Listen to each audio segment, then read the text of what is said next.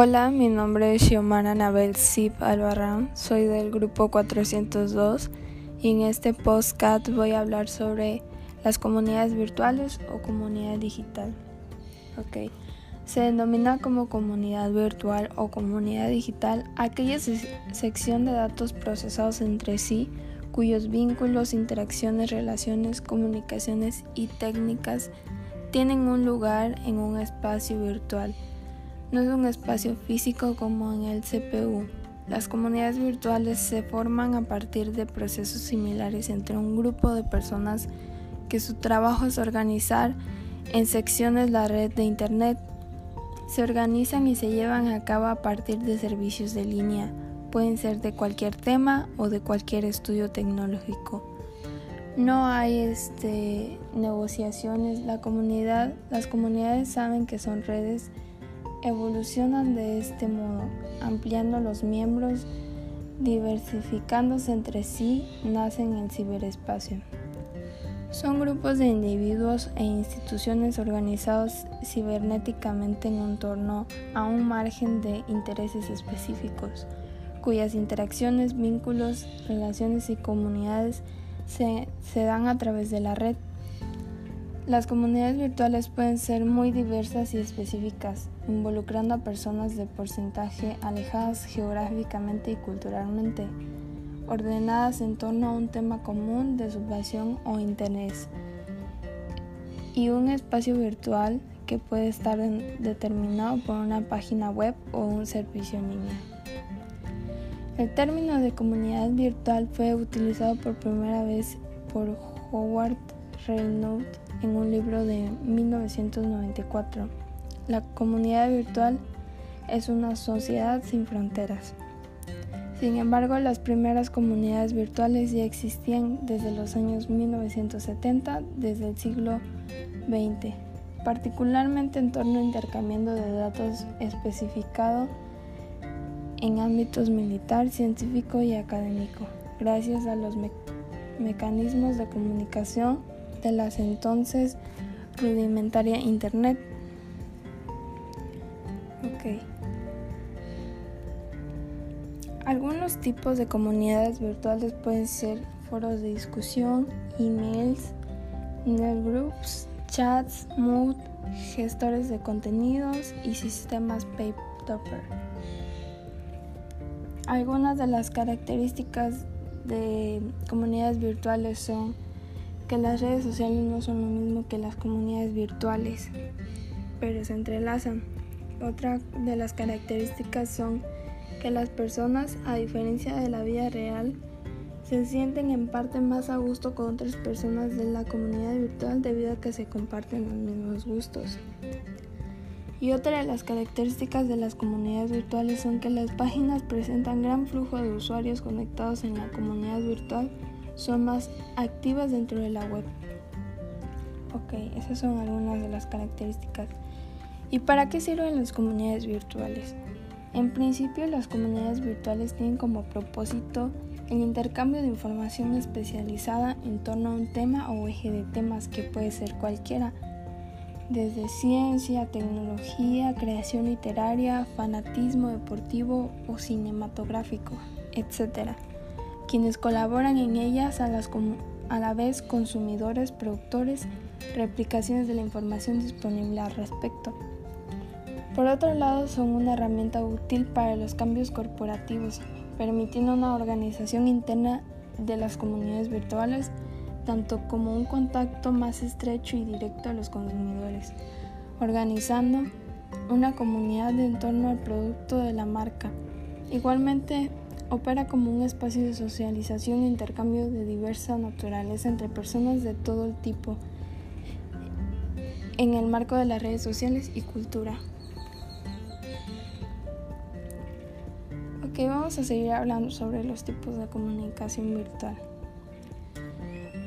Algunos este, tipos de comunicación virtual son grupos de noticias, videoconferencias, dimensión de usuario múltiple, sistemas paper topper, sistemas de tablón de anuncios, cajas de chat, comunidades de radioaficionados, televisitas entre otros. Aspectos a considerar de las comunidades virtuales. Una comunidad virtual se asienta sobre dos pilares fundamentalmente, la comunicación y un deseo de relación entre los miembros con intereses comunes. Otra es medir el éxito, otro es fortalecer el sentimiento de comunidad, otro es analizar necesidades, fomentar autogestión, minimizar el impacto, especializar papeles, estructura tecnológica, entre otros. Beneficios que aportan las comunidades virtuales. El marketing de relaciones, reducción de costos, provisión de ingresos, desarrollo de nuevos productos, introducción de nuevos productos, creación de barreras a la entrada, adquisición de nuevos clientes, cibercultura. Para un usuario sin interés profesional, la razón de pertenecer a estas comunidades puede ser sentirse parte de algo o simplemente conocer y compartir de sus intereses. Ok, vamos a seguir hablando de las comunidades virtuales. Algunos ejemplos de las comunidades virtuales pueden ser Facebook, Twitter, Instagram, Pinterest, etc. Es una forma de comunicación en, en tiempo real entre dos o más personas basadas en el texto. Ok. Algunos, algunos otros ejemplos son WhatsApp, Skype, línea, etc.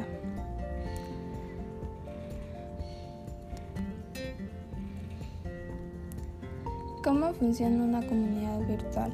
Una comunidad virtual es un sitio de Internet donde un conjunto de personas comparten los mismos intereses y necesidades en el que se da una interacción y comunicación entre los miembros y la vinculación de los miembros en su comunidad virtual.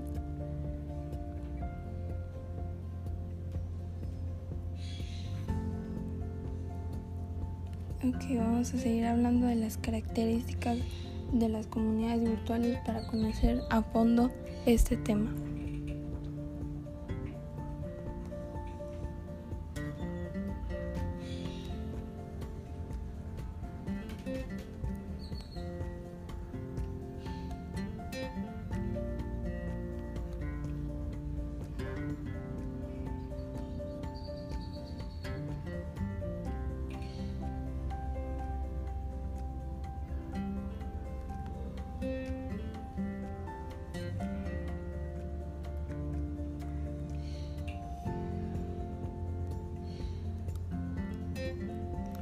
Ok, ¿para qué sirven las comunidades virtuales? En principio las comunidades virtuales tienen como propósito el intercambio de información especializada en torno a un tema o eje de temas que puede ser cualquiera, desde ciencia y tecnología, creación literaria, fanatismo deportivo, cinematográfico, etc.